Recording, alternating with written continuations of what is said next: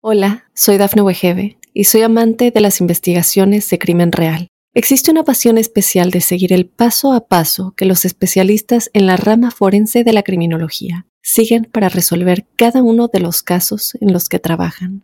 Si tú, como yo, eres una de las personas que encuentran fascinante escuchar este tipo de investigaciones, te invito a escuchar el podcast Trazos Criminales con la experta en perfilación criminal, Laura Quiñones Orquiza en tu plataforma de audio favorita.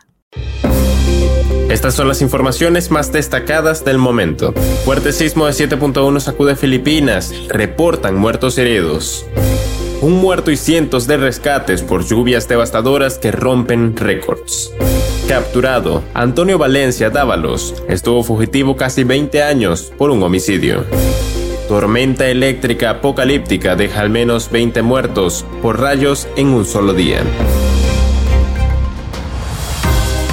Hola, ¿qué tal amigos y amigas de Mundo Now? Les saluda Santiago Guevara dándoles una cordial bienvenida. De inmediato comenzaremos con las informaciones.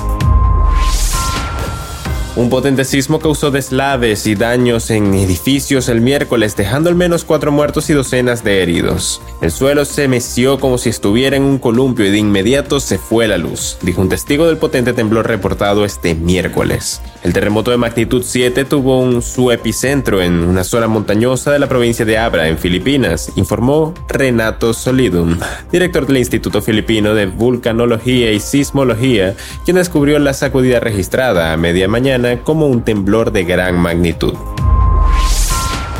Nunca había llovido tanto. Las autoridades contabilizaron un muerto y tuvieron que hacer cientos de rescates debido a las lluvias devastadoras de las últimas horas en el área de St. Louis, en el estado de Missouri, y que rompen todo el récord anteriormente registrado. Justin Scoof, climatólogo de la Universidad del Sur de Illinois, en Carbondale, aseguró que es lo más extremo que se puede llegar a ser y que en un lapso de 24 horas la región alcanzó a acumular 9,04 pulgadas de lluvia, con lo que supera por mucho la marca anterior de 7,02 pulgadas que se registró en el año 2015.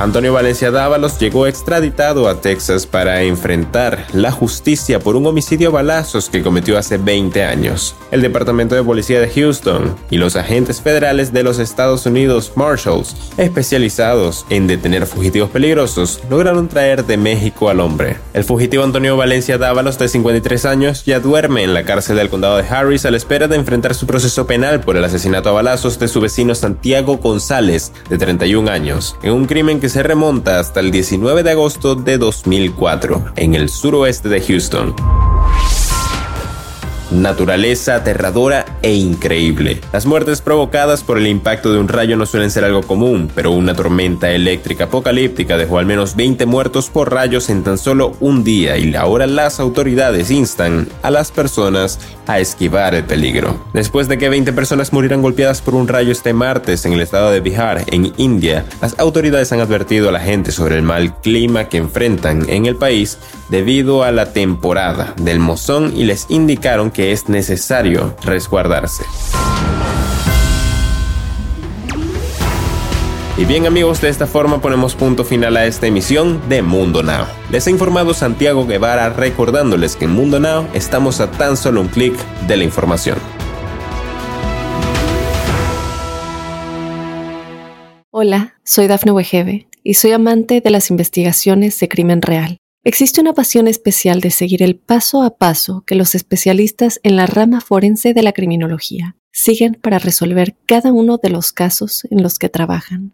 Si tú, como yo, eres una de las personas que encuentran fascinante escuchar este tipo de investigaciones, te invito a escuchar el podcast Trazos Criminales con la experta en perfilación criminal, Laura Quiñones Orquiza, en tu plataforma de audio favorita.